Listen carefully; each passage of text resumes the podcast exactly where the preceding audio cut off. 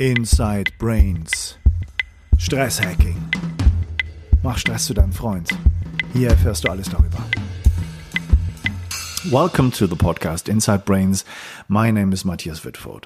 So my today's guest is James Hardt and the topic is neurofeedback. And this episode is for you if you want to know more about the topic neurofeedback, more about the origins of this procedure and technique, and um, maybe heard my interview in German with Martin Ernst, who was um, on the 40 years of Zen retreat in Seattle, um, which is founded and initiated by Dave Asprey from Bulletproof. Um, I know some guys who went there and had very, very interesting experiences. So, why are you want to do neurofeedback training? Um, uh, and this is something that is inherited and included in the name 40 years of Zen, for example. Um, you get a one week training very intensely, and you should be able to train your brain um, to um, getting into states that are very similar or equivalent to training uh, Zen meditation for, for many, many years. So you should increase your IQ, you should increase your emotional intelligence, and should increase your overall creativity. So it's a source and a procedure to um, get access to hidden um, emotional traumatic memories and release and um, yeah solve them basically. Um, this is um, a very very um, extraordinary interview because James Hardt, who is the president and founder of the Biocybernauts Institute, um, was very, very open to me and talked about the origins of the method, where it all started with Hans Berger in the 1920s in Germany, and uh, where it leads to his research with the um, with one of the leading pioneers of neurofeedback training. Um, with the name Joe Kamiya. So, and Kamiya and Hardt published some research in one of the leading um, scientific journals, Science, and back in the 1970s. So he's very a leader and uh, a guy who was from the beginning of the development of neurofeedback training. So let me introduce Dr. James Hardt for you a little bit. He's the president and the founder of the Biocybernauts Institute. He has a PhD in psychology from the Carnegie Mellon University and has also done some postdoctoral work in psychophysiology at the Langley Porter Neuropsychiatric Institute of the University of California at San Francisco. He has authored or co authored more than 60 scientific articles. And is um, the president of the Biocybernauts Institute that has three main um, locations. One location is in uh, Sedona, Arizona, in the United States, and another one is in, um, on Vancouver Island in Victoria. And the third one, and this was quite surprising for me, is in Germany, in Allgäu and the beautiful Allgäu of uh, southern Germany. And um, it's a very small town called Mayerhöfen. And uh, I was um, visiting James Hardt there. Um, took a look at the institute, at the rooms, at the, all the facilities. He showed me all the the stuff there that is going on. Um, I was talking to some people who were trained there got a very, very insightful and interesting interview. If you are interested in doing such a training, then look out for more information at the homepage biocybernaut.com. We'll find a lot of information there. And if you want to really apply for a training, um, then write me an email at post at inside-brains.com post at inside-brains.com and I will see if I can make you a special arrangement with Dr. James Hardt. So feel free to comment um, at my homepage And I'm, I'm happy to provide this interview for you because this is such a modern technique that has roots going back to the 1950s, 1960s. So I wish you a lot of fun, a lot of insights and inspiration with the interview with Dr. James Hardt. And just in case if you wonder why there is no appropriate introduction, this comes later. We just were got right into the matter where James Hardt explained to me how it all started and what the role and association with Dave Asprey was. So, if you're interested in this topic, it right comes from the start. Feedback is effective to the extent that it's accurate, immediate, yeah. and reasonably aesthetic. And so um, there's a uh, the well. This goes to your earlier question about the origin of the work. Yeah. Um, in 1993, I published a paper demonstrating that my Alpha 1 training would produce for people the same brainwave patterns as advanced Zen, which is 21 to 40 years of Zen. Studies done in Japan by premier Japanese scientists uh, went to Zen masters in both of the main traditions of Zen, uh, one being Soto, the other being Rinzai, which analogically is sort of like within Christianity, there's Protestant and Catholic, mm-hmm. two different branches. Yeah. And so they requested permission of the Zen masters to record the brainwaves of the monks as they were sitting in Zazen meditation. Permission was granted. Kasamatsu and Hirai, the scientists, then asked the Zen masters to rate the level of spiritual development of their monks.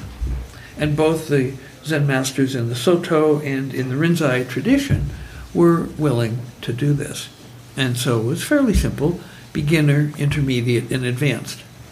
And so in their research, they found that monks would typically be rated as a beginner if they were between one and about six years of practice. Monks who had from six to 21 years of practice would typically be rated as intermediate. Although I've actually worked with monks who uh, were rated as a beginner mm-hmm. and had over 10 years of practice. So this is just sort of the yeah. range. Nobody was rated advanced who had less than 21 years of practice. And the range was up to 40 years. So 21 to 40 years of Zen is advanced Zen as indexed by the Zen masters. Mm-hmm. And so my training produced all the way back in the early 90s the brainwave patterns of advanced Zen. And so when Dave Asprey came in to do the training, he was, by his own description, a fat, pimply loser dude. yeah. And so he did a number of the biocybernaut trainings, uh, and he has blossomed in his career and in his personal life. Mm-hmm. He's no longer fat, he's no longer pimply, and he's definitely no longer a loser dude. And so he asked me if he could be my affiliate. He wanted to promote this training, and he wanted to call it 40 Years of Zen for promotional purposes. Yeah. And I said, well, Dave, that's not entirely accurate because it's really 21 to mm-hmm. 40 years of Zen. He says, oh, well, it's marketing. Okay. Which is, and said, well, okay. Mm-hmm. So he was for about three years uh, our affiliate, and he sent us probably two million dollars worth of business. Mm-hmm. Then he went rogue. He first wanted me to uh, license him to have his own center, mm-hmm. Biocybernaut Center, uh, and we have that. I mean, I'm licensing a center in Mexico. We're actually building the technology for it. Um, and we have a standard price. It's $3 million for a license, which includes all of the technology and complete training for all the staff, the trainers, technicians, everything, uh, in an English speaking country in a non-English speaking country, it's four million dollars. And so he he didn't he wasn't interested. Now he had um, Vishen Lakhiani of Mind Valley Yeah. uh, come and do the training. Vishen actually trained with Alice, Mhm. one of one of the trainers Yeah. here, Yeah. and uh, he said he, he was blown away by the training. It was absolutely fantastic. He's told Alice that he could send a thousand people for training, but then he went to Dave Asprey, and he and others then came and did uh, additional biocybernaut trainings. Uh, they were earning store credits by sending people for training, Mhm. and they would stay at a nearby B and B called Markham House. Well, we're very good friends in Canada with the people who run uh, Bill Perry and his uh, partner run Markham House, and Bill came to me and he said, "You know, when Dave Asprey is here with his staff in training." All they talk about at breakfast is how they can rip off biocybernauts. and so he reported Okay, this. to- he, he reported this to me. Oh. Also, I had the opportunity to train uh, in Sedona a man who was very early on in Dave's organization. He's probably about the 20th person hired, and he was his copywriter.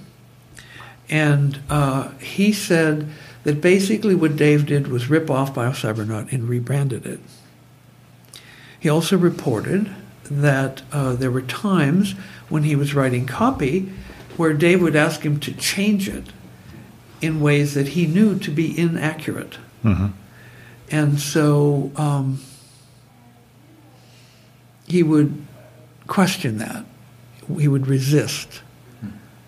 And Dave would threaten his job. Mhm. And so he's no longer there. And so um, there is a history. Uh, and I know the Biocybernaut trainings have benefited Dave and his staff extraordinarily. Yeah.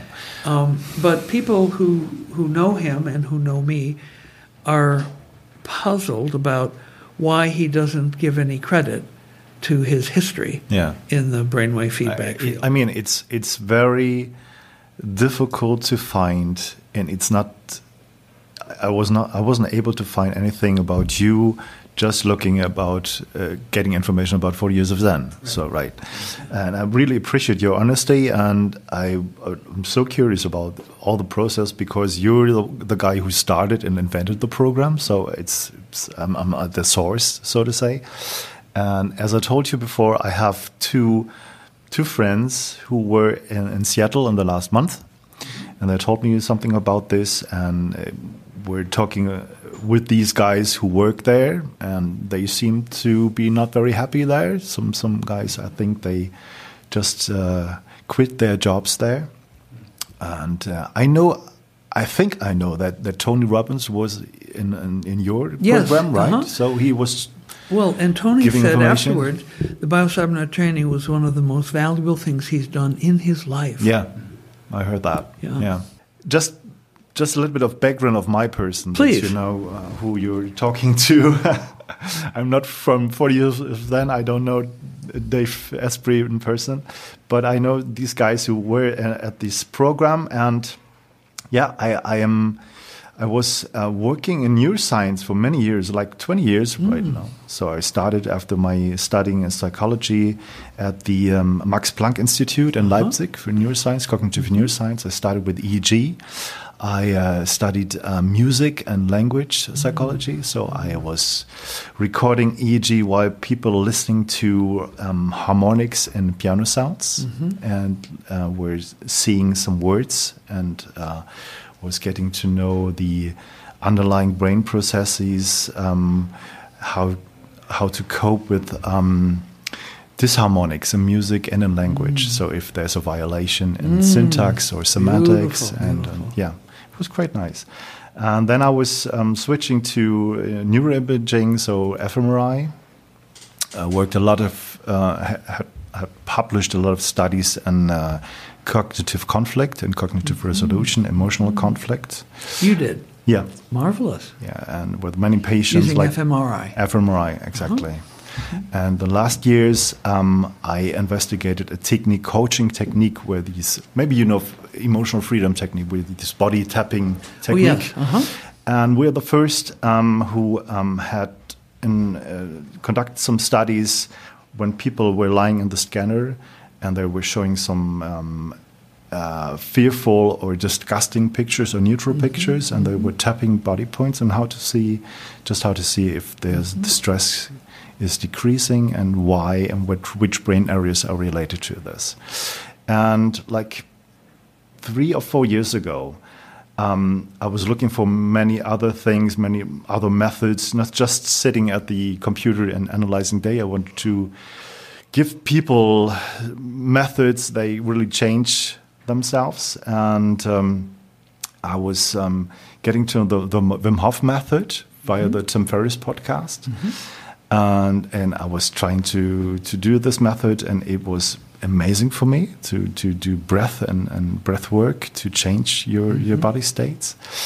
And um, my wife is also a neuroscientist. We're working together in Hanover, Germany, at the hospital there. And um, we were asking Wim Hof directly if whether he was keen to to collaborate with us to get, some research done. And he was immediately responding, like like a couple of days. He Yeah. was phoning us. Um, since then, we have a very good close contact to Wim Hof, and this, of course, um, broadened my my network, my my um, collaborators, and I have a little bit of contact to Vishen Lakhiani.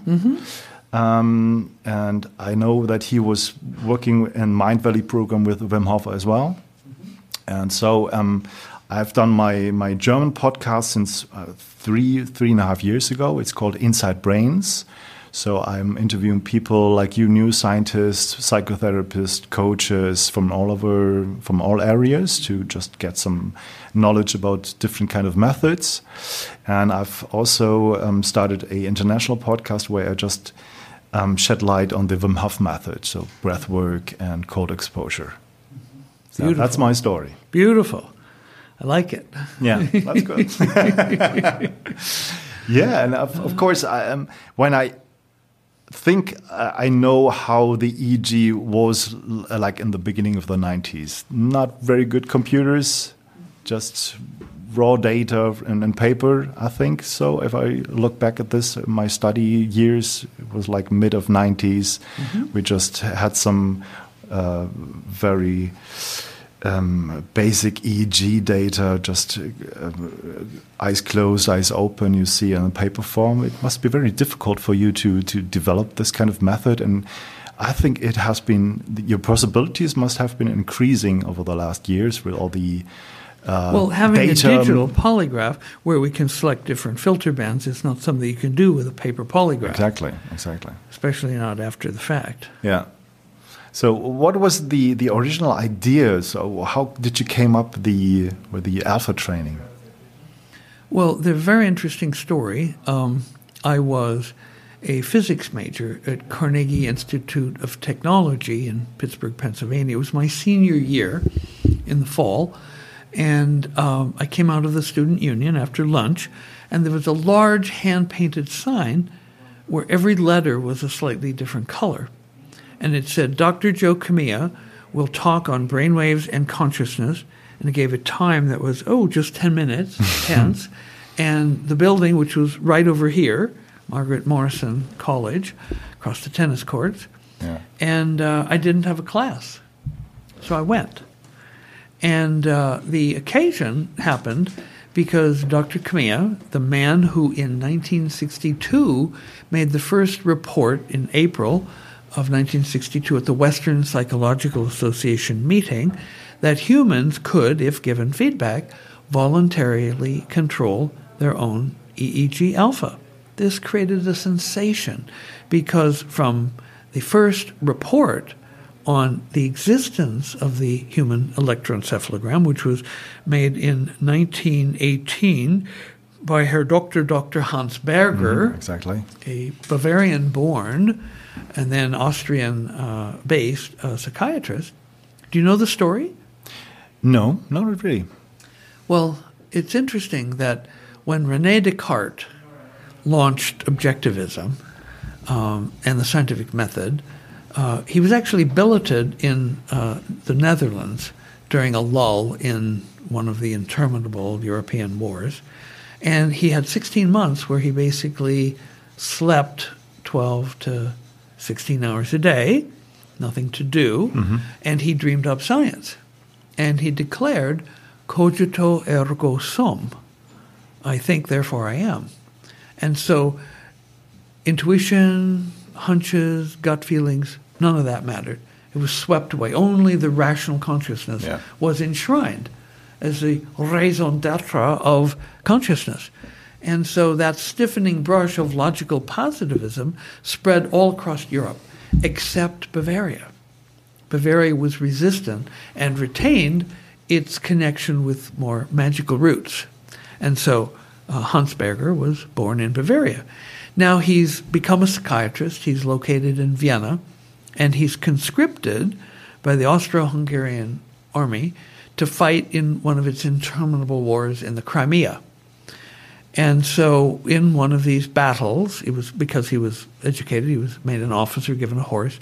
His horse was shot, fell on him, broke his leg, and he spent many long months recuperating in a militarisches Krankhaus, military hospital. And uh, so finally he's released. He goes back to Vienna. He calls his family together to tell them his story. Halfway through his story, his sister interrupts him, pulls him away from the group, takes him to her bedroom, and shows him her Tagebuch, her diary. In it, she had written absolutely every detail of everything that had happened to him. Mm-hmm. Now, they didn't have cell phones, they didn't have internet, and so he became convinced of the existence and reality of extrasensory perception, or ESP. Now, he had heard of Volta in France, working with uh, electricity in uh, animals, so he undertook to go in search of electrical waves in the brain, Gehirnwellen, and the technology was beyond primitive. Very, very weak amplifiers. And uh, so, to amplify the signal big enough to see, he would take this huge amplifier, um, and big amplifier, and then a very long, very slender, very light metal rod with a little hook at the end.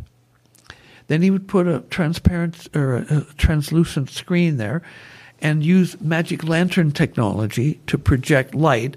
And then from the other side of the screen, he could see the shadow. He could see a little bit of a wiggle, mm-hmm. very tiny signal, with the using actually mechanical amplification to help make the signal bigger. Now he made that discovery in 1908, but because he believed it to be the basis of ESP, he kept it secret for 10 years while he did some really good research. I actually read one of his papers in the original German, and he had, for example, discovered that alpha waves are lower in people who have high anxiety. And so, very good research, foundational research. Well, when he published in 1918, it created a sensation and spread all over the Western world. England, France, the rest of Germany, Russia, uh, the United States, Australia, uh, people were doing uh, brainwave recording. Uh, but nobody had a clue that this could be voluntarily controlled. It was, you know, they would start, use it in hospitals. They could detect various kinds of brain damage. Before the existence of CAT scans or MRIs, EEG was the only non invasive way to detect brain tumors. Rapidly going, growing brain tumors will either produce uh, theta or delta waves.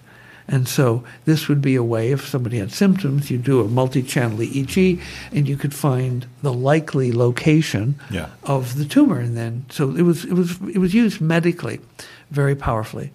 Um, there was uh, then in uh, 1960, Ger, uh, Gerd Verhoeven Feld did a survey in the United States, and they found that there was uh, that, that there was a relationship a slight negative relationship between alpha and anxiety. So I seized upon this for my research, also bearing in mind that her doctor, Dr. Berger, had discovered an inverse relationship between alpha and anxiety. And so I used the technology, I selected known anxious people with personality tests, and then I gave them this training where they could learn to increase their alpha, and both types of anxiety went away, both state anxiety and trait anxiety. Mm-hmm. So transient or state anxiety would go away and people would become calm. But also, if there was a deep characterological disposition of anxiety, that would also be transformed. My principal outcome measure in this domain were personality tests, including the MMPI, mm-hmm. which is the Minnesota Multiphasic Personality Inventory. And it was standardized in 1945 on 10,000 Americans. And it's very good. It's a little dated in some ways, but mm-hmm. it's a very good test. And if you if you give an MMPI profile to a clinical psychologist, they can read that person's beads and tell you, you know, many, many, many details about the person because the test is very good. Mm-hmm. And the way it's set up, 50th percentile is the middle of the normal range, and they define normal as 20% above and below 50. So 70 to 30 is the normal range. And when I was selecting people for training, based on the first factor of the MMPI, which is Welsh's anxiety, it's a generalized measure of psychopathology. Um, I would get people who were in the 98th and 99th percentile of paranoia, uh, schizophrenia, psychasthenia, anxiety, depression. And after one week of this training, they would be right in the middle of the normal zone. Now, this was shocking to, I was at then at the Langley Porter Neuropsychiatric Institute, which is within the University of California, San Francisco and uh, the psychiatry department was eminent and uh, and powerful. And so when I won my federal grant uh, from the National Institute of Mental Health, uh, it was entitled Anxiety and Aging Intervention with EEG Alpha Feedback. I was elevated from being a research psychologist to being an assistant professor of medical psychology within the psychiatry department. Shortly after that elevation, the department chairman decreed that there would be an annual faculty retreat, attendance mandatory for all the psychiatry faculty. And each faculty member would take, over a long weekend, 10 minutes to be on stage in front of the entire august faculty talking about the research. Mm-hmm. And so I had been using computerized test forms for the MMPI feed them into a scanner at the campus computer center, and out would come the MMPI profile, including scores of subscales. Well, these images of the uh, profiles with the eight clinical scales and the three lie scales uh, would be graphed, where you have the you know the uh, the ranking 50th percentile and so on. Um, and I was showing the faculty before alpha training and after. This would be like seven or eight days later.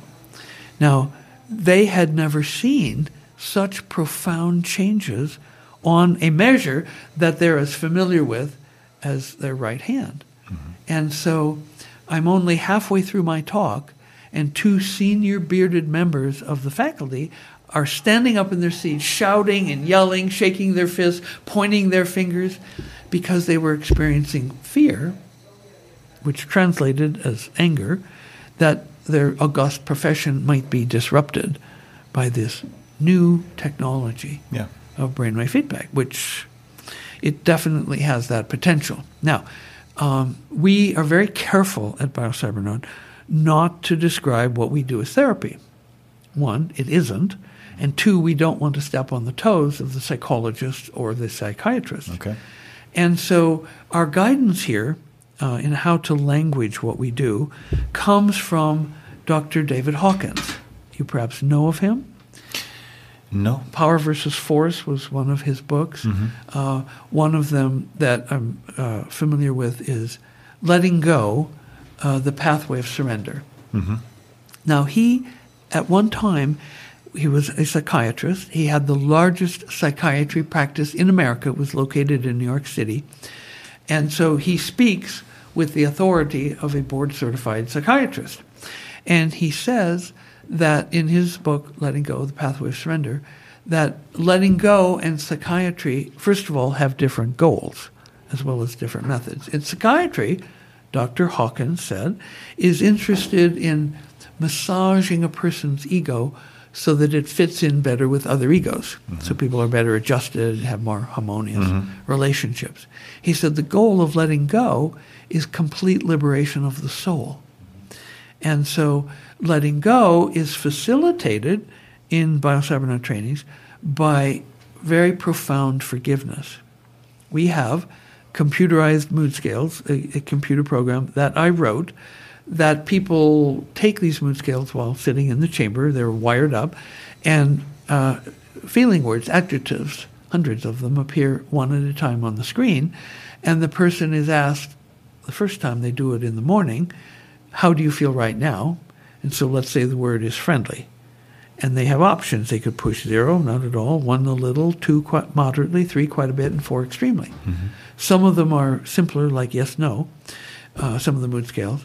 But then they go through these mood scales responding, and of course, they get scores on anxiety, depression, hostility, friendly, clear thinking, unhappy, dizzy, um, vigor, um, confusion, bewilderment. Mm-hmm. And um, you can see how that changes over the course of the training. But in addition, the computer makes a very subtle analysis of how they respond to each word. And it, uh, let's say the word is angry, and they say zero, not at all. The computer uh, will assess that and then give a standard deviation, a sigma, uh, a one sigma for an, uh, an answer means there's a 68% chance that denial is inaccurate. A two sigma is a 95% chance it's wrong. Three sigma is 99.7% chance that it's wrong. And so what this mood scale does is it turns up and brings into first the awareness of the trainer mm-hmm. the unconscious negative emotions mm-hmm. and the unconscious positive emotions. And so having unconscious positive emotions is quite a waste. It's like having a bank account you don't know about. yeah. You can't spend the money, you're not even collecting the interest.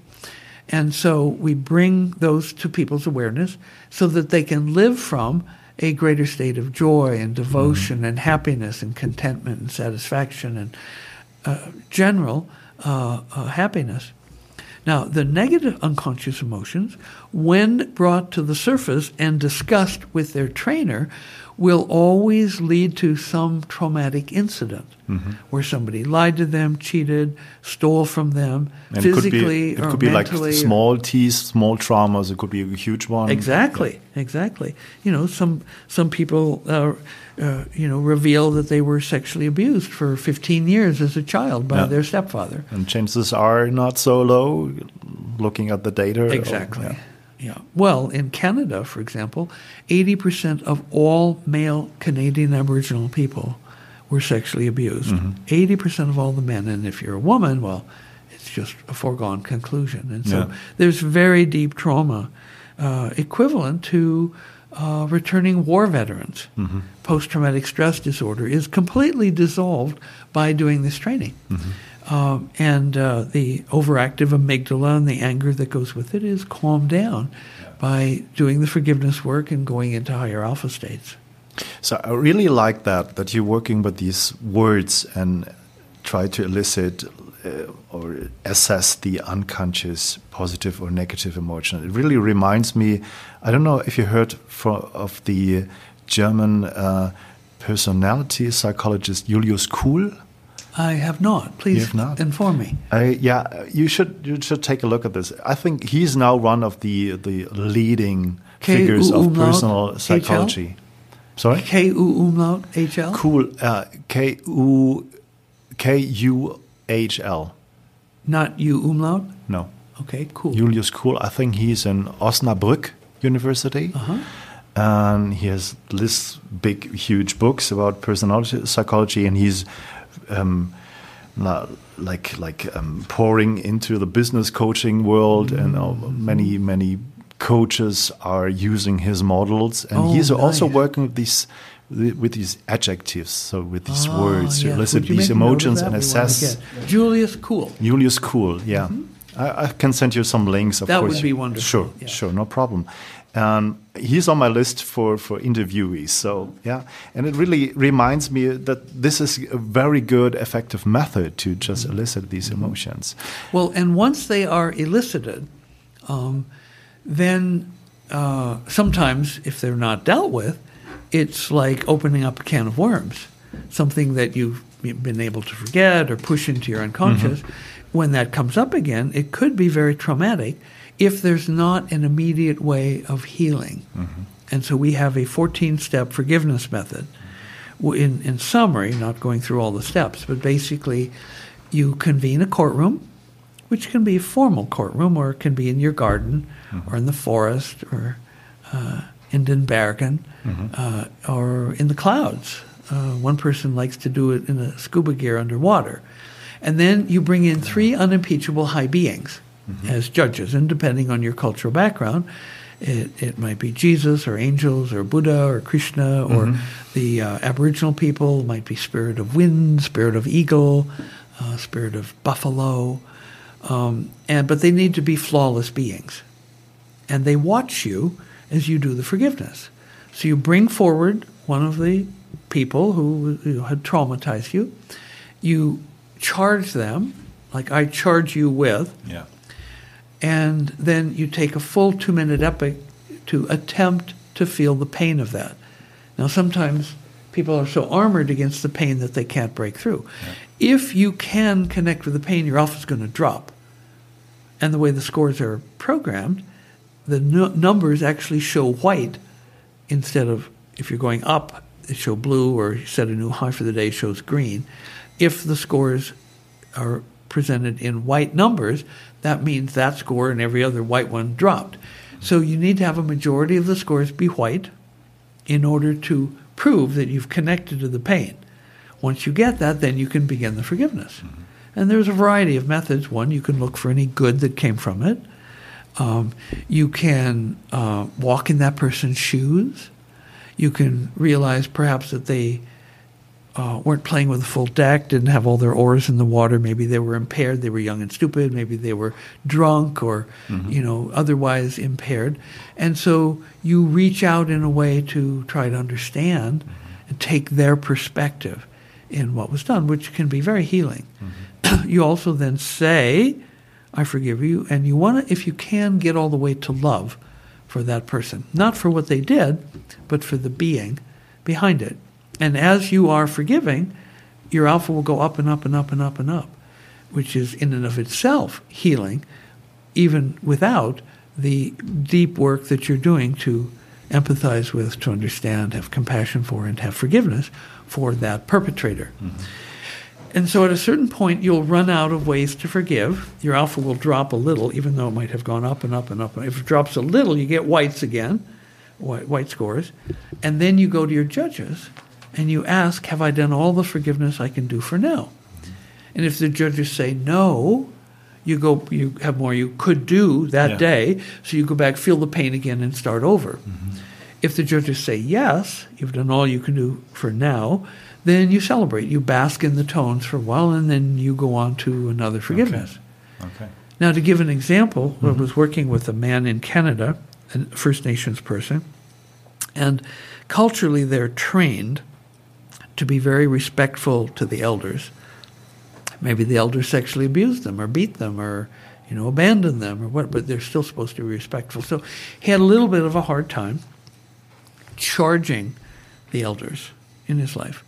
But then he got through that and he's doing great work. And for several days, every forgiveness that he attempted, you know, he got his whites feeling the pain. Then he got blues and greens rising alpha as he's forgiving. When it dropped and he got whites again, went to the judges, have I done all I can do for now? And they said yes. So, but on the third day of doing his forgiveness, when he went to the judges, they said no. Question Have I done all the forgiveness I can do for now? They said no. Well, that triggered his failure pattern, so he's crying. "Ah." But he goes back, feels the pain, starts through again, alpha rising, then when it drops, gets white, went to the judges. Again, they said no. Mm-hmm. More tears. They send him back five times. Mm-hmm. And on the sixth time through, the judges okayed his work. And I go, wow, you must have done something very different. What did you do that last time? And in a slightly sheepish way, he went, well, that time I went all the way to love for that person. Mm-hmm. Now, that's ultimately the goal. Uh, whether you can get there, you know, the first or second or third or tenth try is a function of how deep the wound is Yeah. and how good you are at forgiving. So, and how did you came uh, came up with the idea of forgiveness, so that this is the powerful tool to get in these different states? Was it in, in relation to this Professor Hawkins? It was not. I came upon his work much later, Okay. after the protocol was well established. Um, and then I was able to see that forgiveness is the way to enable the letting go and the pathway of surrender. Yes. As well as, um, I also work with, there's a, a book called A Course in Miracles.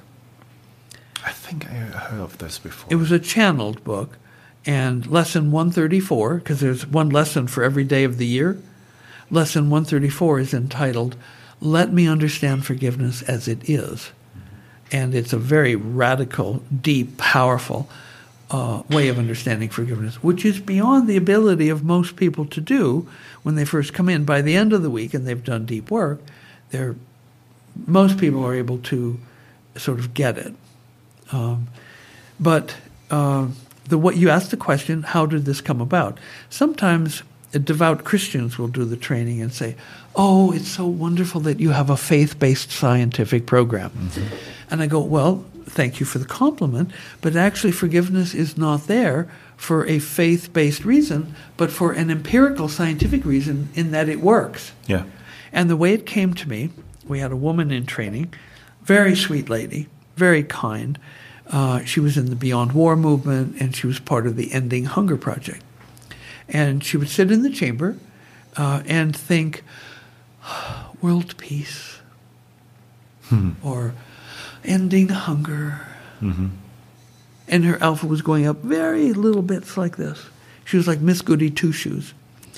And then on the third day, because we do uh, for at least four days of every training, we we teach how to suppress alpha, as well as a period of how to enhance it.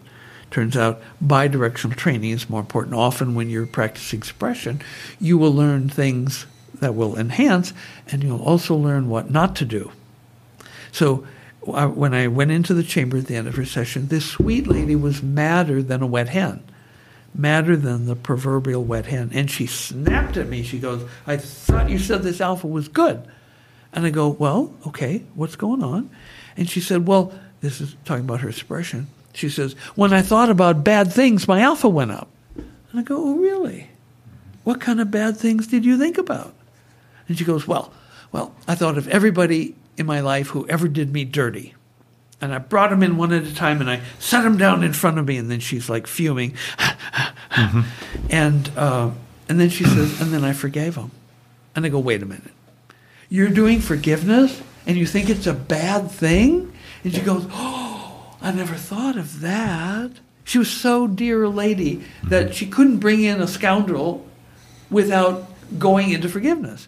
But she thought that by bringing in a scoundrel, that her alpha should go down. But her response of forgiveness started raising the alpha. And so I go, oh, so forgiveness raises alpha. So I began suggesting to people that they do forgiveness. I didn't know initially when I started Okay. how. But then uh, in 2008, I had a Russian family come uh, from uh, Russia and uh, to Canada to do the training. And uh, it was father, mother, the mother's sister, and their uh, teenage daughter. She was the only one that spoke good English. They had a translator. But at, up to that point, I had it had been an oral trend uh, tradition of how to teach the forgiveness. Nothing was written down, but because the language barrier, they asked me if I would write down the forgiveness method. So I did, and it turns out it's 14 steps. And then their translator was able to translate it into Russian, and then it was very helpful. So we use those 14 step, that 14 step method now. But it, it, it was distilled out of I have conducted tens of thousands of interviews with people based on their computerized mood scales and coaching in forgiveness. And so I simply took the best of the best methods that people independently come up with and assembled them into the BioCybernaut forgiveness method. Okay. So by now, this interview is much more interesting than I ever hoped that it would be. So we're You're fine. We're fine. Very kind. And of course, I mean, there are two sides in me, right? So I, I always uh, look for the, the empirical based, scientific based Mm-hmm. things, and then you brought up some some other things, and it was both sides are very interesting. So um, when I looking back or when I just remember what people told me who were it for the years of Zen, Zen then was a main criticism that they don't get anything to do, right? So they just were asked like like letting go, just forgive and create some some memories there. And and this this friend of mine who was like two three weeks ago in, in Seattle, he has some tools with him. So he has kind of meditation techniques. He has learned a technique that's called the wholeness work. It's it's a very clever idea to just put you in a state and just ask yourself from which perspective are you looking at this? And go back and go back and just make it whole again. And so he has got some tools and he could work in in these pots and he was seeing these these uh, alpha getting better or, or, or changing. And he was like telling these people don't you want some kind of signal from me you know when i'm ready or when I started changing things? And they were yeah would be a good idea. Just just say anything and we can just make a speech to text program we, we record this. And it seems not to work there uh, because of technical technical problems. I don't know. Um, and what also puzzled me a little bit was like you have you as well have a very um, small setup of only like eight electrodes, right? So how could it be possible to to get all these information to work with this with only this small amount of, of electrodes? So two two questions basically. Okay. Well, um, one of my mentors was Dr. Charles Levant Yeager. He was a now vanished breed of scientist called a clinical electroencephalographer. He could look at a 21 channel recording of EEG and actually make psychiatric diagnoses because the information is there, and he was brilliant. He, he was a good pattern Based on his experience. based on his experience. Yes. And one thing, for example, he was so good that um, at one point in 1955, the state of California approached him requesting that he accept a grant from the state. Now, this isn't usually how you get a grant. You know, you claw and fight Ex- your way, exactly. you know, Yeah. hopefully to the top of the to the pile. Well, the state of California recognized his genius, and they asked him to accept a grant to set up EEG labs in all the state hospitals in California. Before Governor Ronald Reagan came in and closed all the hospitals with the belief that public money shouldn't be spent on the mentally ill, um, what he did was he took the state money, he put EEG equipment. I think there were close to 40 such hospitals scattered around the state. And it was a model system. You didn't have homeless because mm-hmm. 80% of the homeless, by one study in Scientific American decades ago, 80% of the homeless were mentally ill. So, not in California, they were picked up and cared for and treated in the state hospitals. And so, every year, with a team of technicians, EEG technicians, Dr. Yeager would drive around to the various hospitals. The technicians would go out into the wards, bring in the patients, put electrodes on, run the polygraphs, give the polygraphs to Dr. Yeager, who would sit with the patient, flip through the polygraph, and make a recommendation for their treatment, maybe changing their medication or maybe even release from the mental hospital. Now, I sat with him at lunch one time in 1985, 30 years after he began this program. And so he had an immense reservoir of knowledge about this. And he said to me, he said, You know, if there was a patient who was 103 years old and they had good alpha in their record, I knew they would be alive when I came back next year.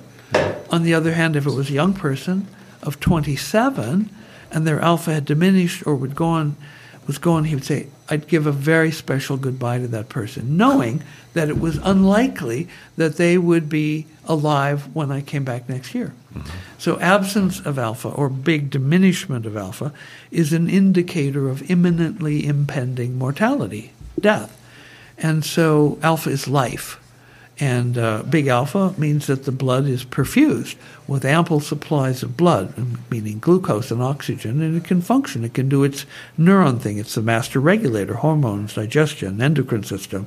And when there's big alpha waves, uh, the immune system functions better. Both the cellularly mediated and the humorally mediated immune systems are enhanced by higher alpha.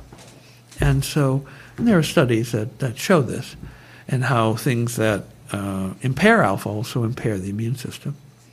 So when I was building my first system, I, I built in 1978 the world's first microprocessor based brainwave feedback and analyzer system.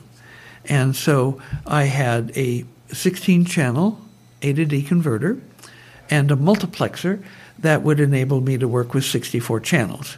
And so I wanted, I had on each of eight channels, I had eight filters. Uh, and so subbands within theta and alpha and, and beta, and also delta.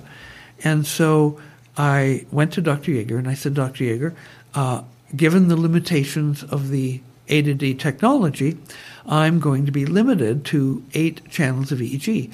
What channels would you recommend as being the very best with very little overlap of information? For example, if you put electrodes you know, close to each other, they record almost the same activity. So he said you want to use bilateral, occipital, central, temporal, and frontal. Mm-hmm. That way you cover the back, the top, the sides, and the front of the brain. Mm-hmm. And that way he said you will derive different information and it won't be, you know, like uh, cross correlated very much. So it'll be eight independent sources of information. You can record more, but a lot of it will be very redundant. Mm-hmm. Okay. And the other question was like, people in Seattle they don't don't seem to do anything specifically in, inside of the pods. So they didn't get any instructions. They were just left by themselves. Well, going back to when Vishen First of all, Vishen Lakhiani wanted me to put a training center in Kuala Lumpur, mm-hmm. Malaysia, mm-hmm. where he has headquarters. Yeah. And I actually talked to a woman who is uh, like chief of staff there, and she was interested in being a trainer. And so, of course, you know they you know they balked at the price. Uh, but then Dave Asprey came back to me and he said, "Well, um, would you train my trainers?" And I said, Yes, I'd be happy to train your trainers, provided that they're biocybernaut employees and I can be responsible for quality control. Yeah, yeah. Well, at that point, he just flatly said no. And I realized that he didn't want to collaborate, he didn't want to license the biocybernaut, he wanted to mm. compete with it. Mm-hmm. And so, you know, we, we stopped communicating. Now, mm-hmm. uh, when was it? Uh, January, February? When I was in Victoria? Uh, that was February and Dave and I met mm-hmm. uh, downtown. Okay. We had been uh, connected by this powerful yogi, Tilak Turanga. And uh, so we had a meeting, we had tea, uh, we talked, we hugged, uh, and uh, he told, now, up until quite recently, from the beginning when he went rogue, he used quotes from people who had done my training, the biocybernaut training, including Vishen, uh, to promote his yeah. 40 years of Zen, yeah. which is a very different training. Um, and uh, so he was using quotes of people testify, test, giving testimonials how great the biocybernaut training was, and he was, shall we say, misinterpreting or lying about the fact that that was the biocybernaut training, and asking you know people to come to 40 years of Zen based on these testimonials. Mm-hmm. And so when we reconnected, that was there were two things that I that I, I, I said, which was one, um, you know, it is uh, uh, unethical and uh, untrue uh, for you to have testimonials of people who did the biocybernaut training promoting 40 years of Zen. your work. And he said, okay, well, I'll look into it. Mm-hmm. The other thing I said, people report that nowhere in any of your presentations do you give any credit to your ascendancy into wisdom about bi- brainwave training through biocybernaut training. Yeah. And he said, Well, I'm not interested in promoting your brand. But when we met, he did say that he'd made sure that all of those testimonials from biocybernaut trainings had been removed from his website. So Okay. he had he had responded in a positive way. Okay.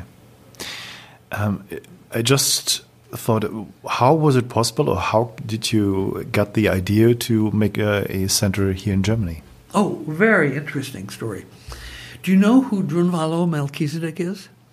No. world famous spiritual teacher.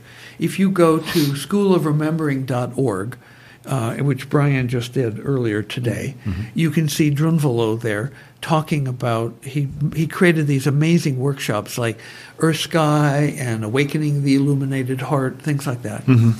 And um, Tom de Winter, uh, a Dutchman from uh, from uh, uh, Amsterdam, was one of the top teachers for Drunvalo, inner circle. And so Drunvalo was raving about the biocybernaut training. And so Tom de Winter came to my then training center in Santa Clara, California. And he's a large man. He's like, I think, a little over seven feet. So he's in the chamber, and it's day three. And he says to me, Jim, would you bring this training to Europe? And I said, Yes, show me the building. He said, Well, in Amsterdam, I have a very large house. We had 6,000 square feet there for the training center. He said it would com- accommodate the training center, and there are rooms and kitchens for the people to s- sleep in and to, and to stay. And I said, Well, that's wonderful. That would be a perfect setting. What is the elevation? He said, Five meters below sea level. Mm-hmm. And I go, There's no way. At the time, I believed in global warming, mm-hmm. and I had studied it in great detail. For example, one time the Greenland ice sheet melted, and it raised the sea level 22 feet. If all of the ice on, uh, were to melt, the oceans would go up about 200 feet. So five meters below sea level is not somewhere that I would want to be. Holland. Holland, exactly, exactly. Yeah.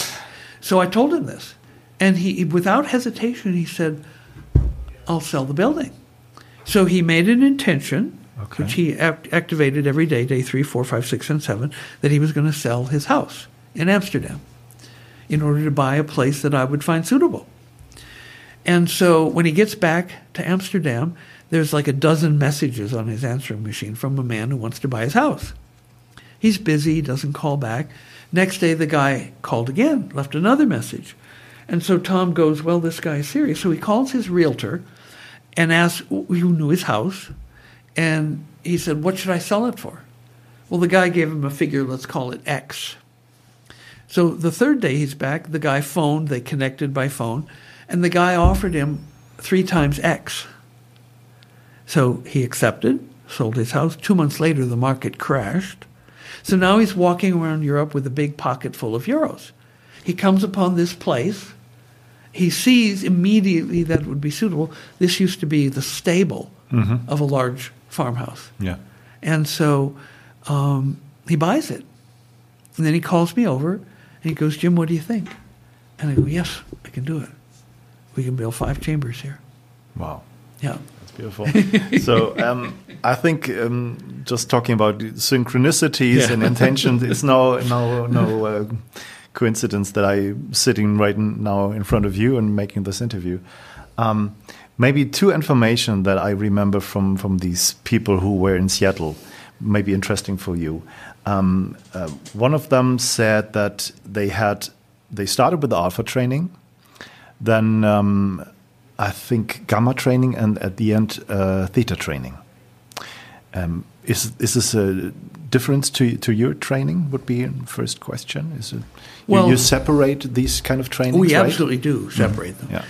Um, and uh, it turns out that uh, a seven day training is uh, the optimum for learning each one of these. Now, we have 24 levels of the alpha training. 24 levels of the theta training and 18 levels of the delta training. Delta trainings are by invitation only because they confer powers or siddhis. And um, I want to make sure that people have done enough ethical cleansing. So in the alpha and the theta trainings that I require they do before they would get an invitation to a delta training because we don't want to create any Darth Vaders. Now, and I'm going to go off on this tangent. I'll come back to your your your main Yeah. question, but Yeah. it, so I want to go off and talk a little bit about delta. Yeah.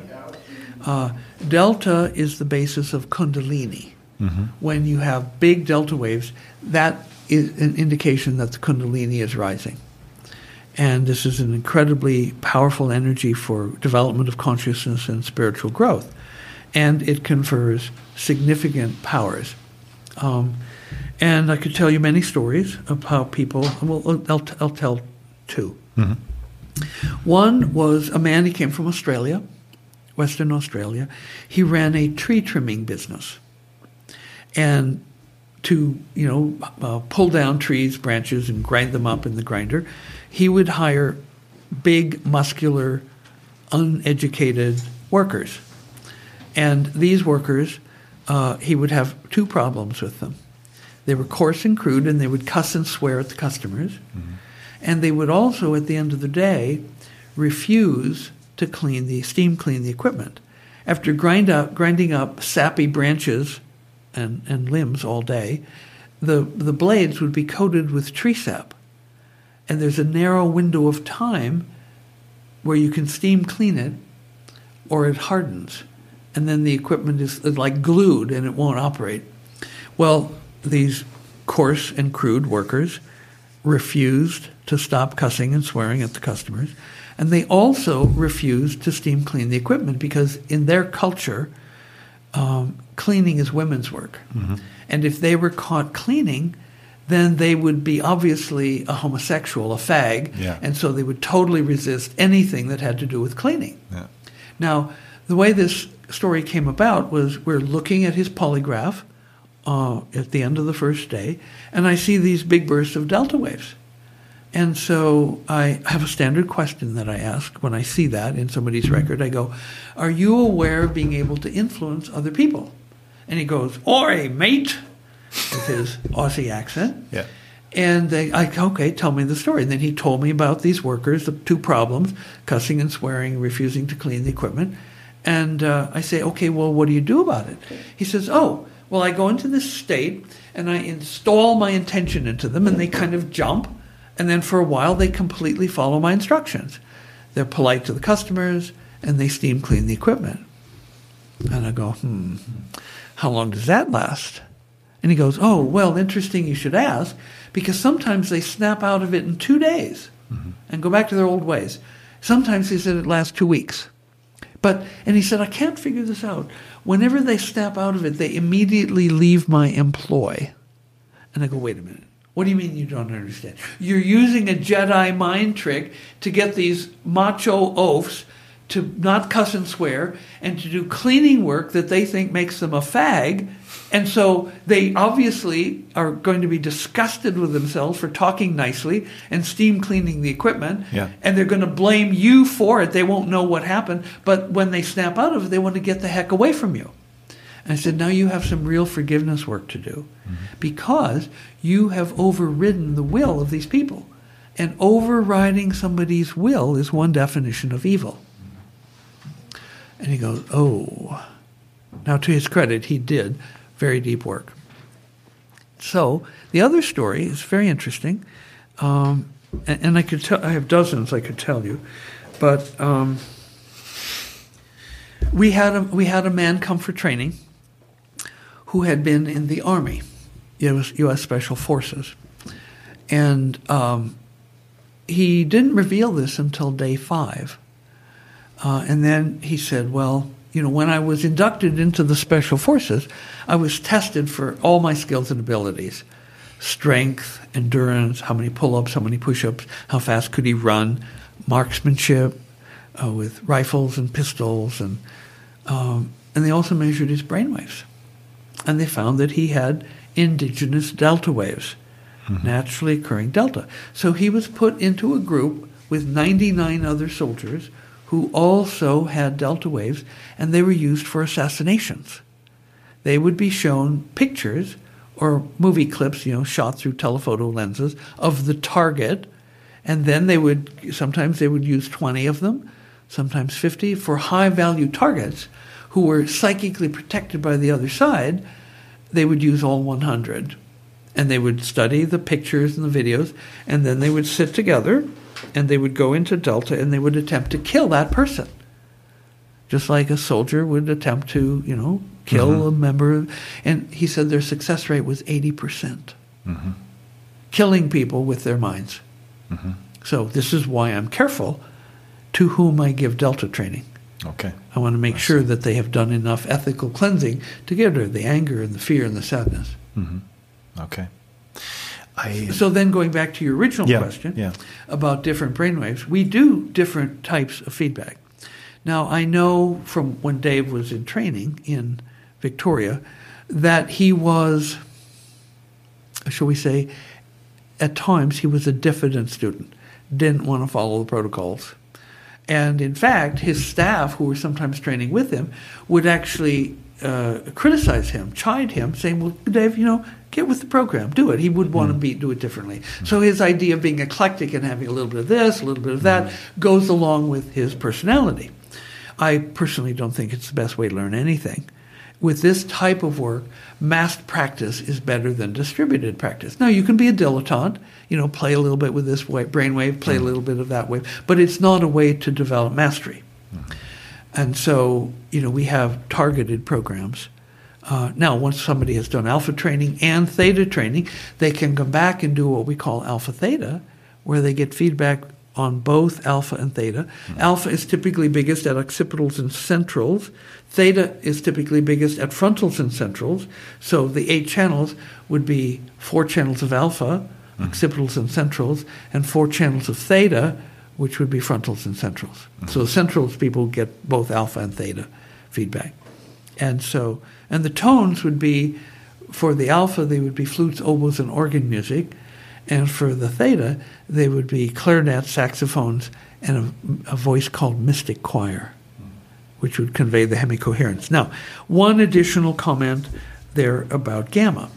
Um, gamma is very difficult to measure accurately it's uh, depend different people define gamma as 40 hertz to 100 hertz uh, or maybe 25 hertz to 100 so it's very very fast it, well for brainwaves yeah yeah it's very it's the it's the fastest brainwave in the continuous EEG yeah you do get faster things in evoked potential work mm. but in the continuous EEG it's the uh, fastest brainwave yeah. and it's also very small but the problem is that the gamma spectrum is completely overlapped by the muscle spectrum, mm-hmm. which goes from about 10 hertz to 2,000 hertz.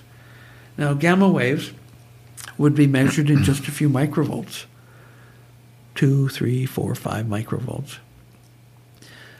Muscle activity is measured in millivolts, hundreds of millivolts. So we're talking about signals in the same frequency range where the, the muscle which would be artifact if you're trying to record gamma, would be a thousand to ten thousand, maybe a hundred thousand times bigger amplitude than the brain waves, the gamma waves. Mm-hmm. And so the only credible study that I know of, which was done with gamma, was done at Harvard uh, by a group of like 10 or more scientists. Mm-hmm. One of them I know personally, Richard J. Davidson. And wow. they used very interesting subjects. Mm. They were Buddhist monks doing the the uh, Buddhist compassion meditation. Yeah, yeah, I've heard of these studies. Yeah. Yes, yeah. and the the the least experienced had ten thousand hours mm. of practice. The most experienced, one of the eight, had fifty thousand hours, and so to make sure that they were only recording gamma waves, what they did was they plastered the skin of the forehead mm-hmm. the, around the eyes, the nose, the lips, the chin, the neck, yeah. with muscle detecting electrodes very close together. And so, if there was any muscle activity in any one of those dozens of muscle detecting electrodes on the face and neck, they would throw away all the gamma waves, knowing it would be contaminated. It would be useless to look I at the see. data because it would be completely swamped Mm-hmm. by the much larger muscle activity. So, using only those brainwave segments which were devoid of any muscle activity, they were able to report that in these monks they saw the highest level of gamma waves that had ever been seen in the intact human brain. Now, the biggest gamma is probably going to be less than the smallest alpha for most people, uh, just like beta waves are typically smaller than alpha. And so that was a very credible study, and it linked gamma to compassion. Very experienced meditators in the Buddhist compassion meditation. And looking into the details of the discussion of that paper, um, here's a little bit of a like an aerial view of the brain. And so if we were like flying over the brain in a tiny, you know, little microscopic helicopter, um, ex- the exposed brain, we would see there would be times where alpha waves would come up. Like if somebody is deeply meditating, the alpha waves would come up and they would be big and you could see them flowing across the surface of the brain. Now, alpha comes and goes. There'll be a burst, it may last a second, it may last two seconds. In the advanced Zen that I've worked with, I could see continuous trains of alpha that go 10, maybe even 20 seconds. Mm-hmm. And so when there is a quiescence of the brain indicated by big alpha for maybe 10 or 15 seconds, then the little gamma waves come out and they play on the surface. Okay. Oh, beautiful. um, I don't know how much time you've got, so I've. uh, Whatever you want. Okay, perfect. So I've got just two or three more questions. Um, have you have you um, tried or do you use extra um, parameters to like get better data so, or correlate your data with like HRV or something like, like that?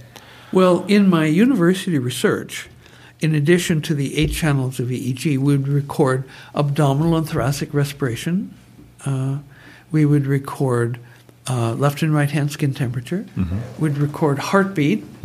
We'd record with a photoplethysmogram the arrival of the pulse at the finger. And if you take blood pressure, you can correlate the time delay with blood pressure so we could have instantaneous measures of blood pressure Okay. and uh, uh, frontalis EMG. And in some of the studies, uh, we also had alveolar CO2.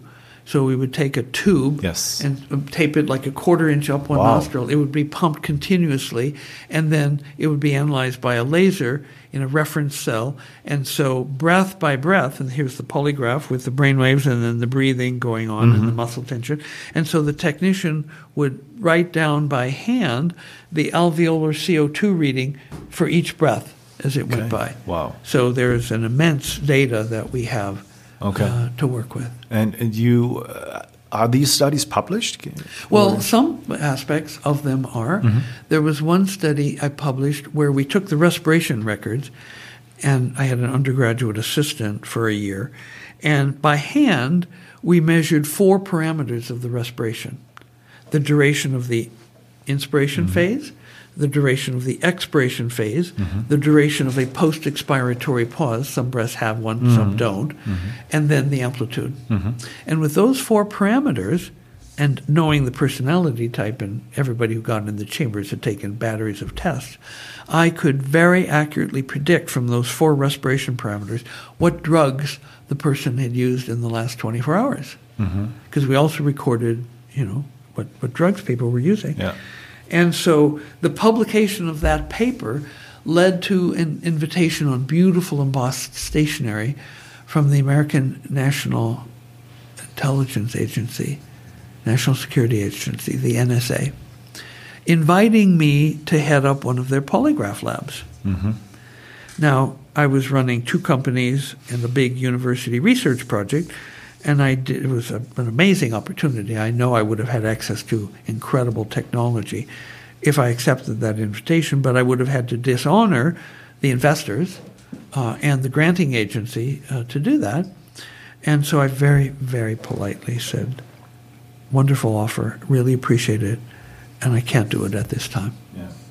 Okay. Um, I was about to ask you whether you know how breath is influencing your brainwaves, but th this is now obviously not not necessary anymore. but one one guy who was training also the Wim Hof method, mm -hmm. and, he, and the last day he was in Seattle, he was like, "Can I just try this out and you see what happens?" And they were amazed because they have never seen these kind of data before. When he was doing the the breathing technique mm -hmm. inside of the scanner, I think there's some some value maybe in the future just to, to use different kind of methods to amplify this or to i don't know change it faster or in a different way i don't know what your perspective about this is well, I'm not sure how how far I can go into this uh, mm-hmm. because mm-hmm. we have in R and D presently a portable unit. It's not a brainwave unit, which will provide feedback on an important parameter or a set of important parameters, which in my research I have shown is the second most powerful way to increase alpha. The first being, of course, the BioCybernaut alpha mm-hmm. feedback training. Yeah. And so this unit will be available in about six months for under five hundred dollars. Okay. And so uh, it will it will speak to uh, this question, and we will incorporate it into. Um, I've, uh, I've, I've formed a new company called Seven Days to Zen. sounds sounds much better, but yeah, no.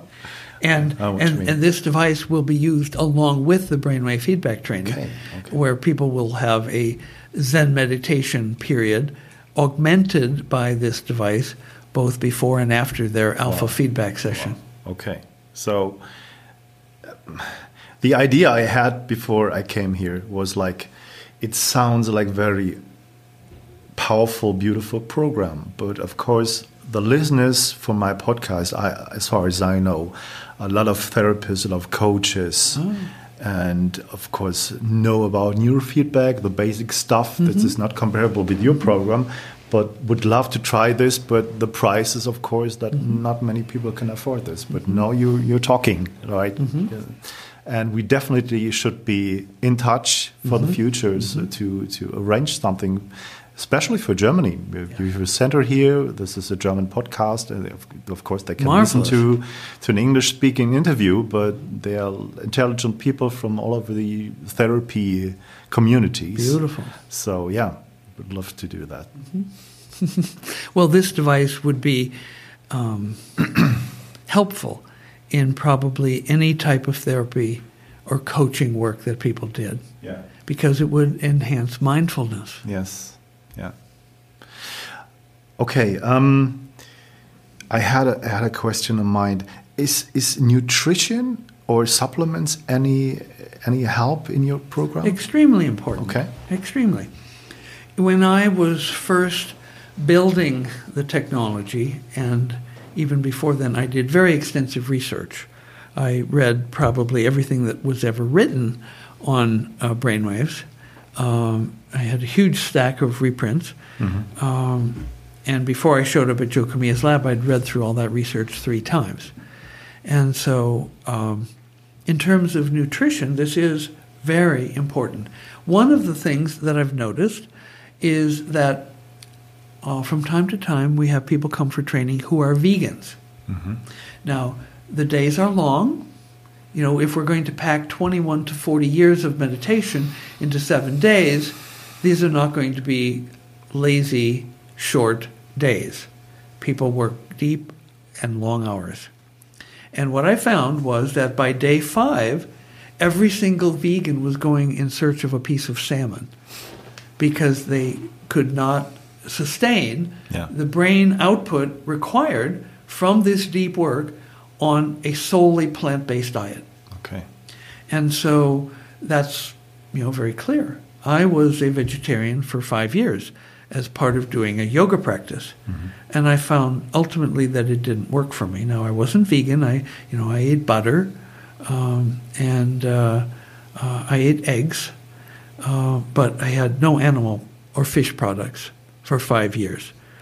And uh, uh, it was an exercise. I no longer observe that diet because it doesn't work for me. And I'm type A blood, which is supposedly the natural born vegetarian. Mm-hmm. And so uh, nutrition is extremely important. Before people go into the chambers each day, we make them a protein shake adding MCT oil. Oh, okay. And so, you know, it's very important. We've also had people come and experiment with things like, uh, personally, not, you know, they would bring it with them, things like aracetam and stuff like that, mm-hmm. brain cognitive enhancers, uh, neuro, neurotropics. Um, and uh, yes, it's important. The brain is a bioelectromagnetochemical organ, and it has to be sustained at a physiological level with appropriate nutrition, adequate blood flow, in order to do for the neurons to do their neuron thing. And so uh, I'm very open to uh, exploring, learning, you know, supplements that can be helpful. Uh, we do strongly discourage any substances which impair alpha, like garlic, mm-hmm. onions, nicotine, caffeine, and alcohol. Mm-hmm. And we ask, we don't require, but we request that people withdraw from all of these before they come for training. Wow, okay.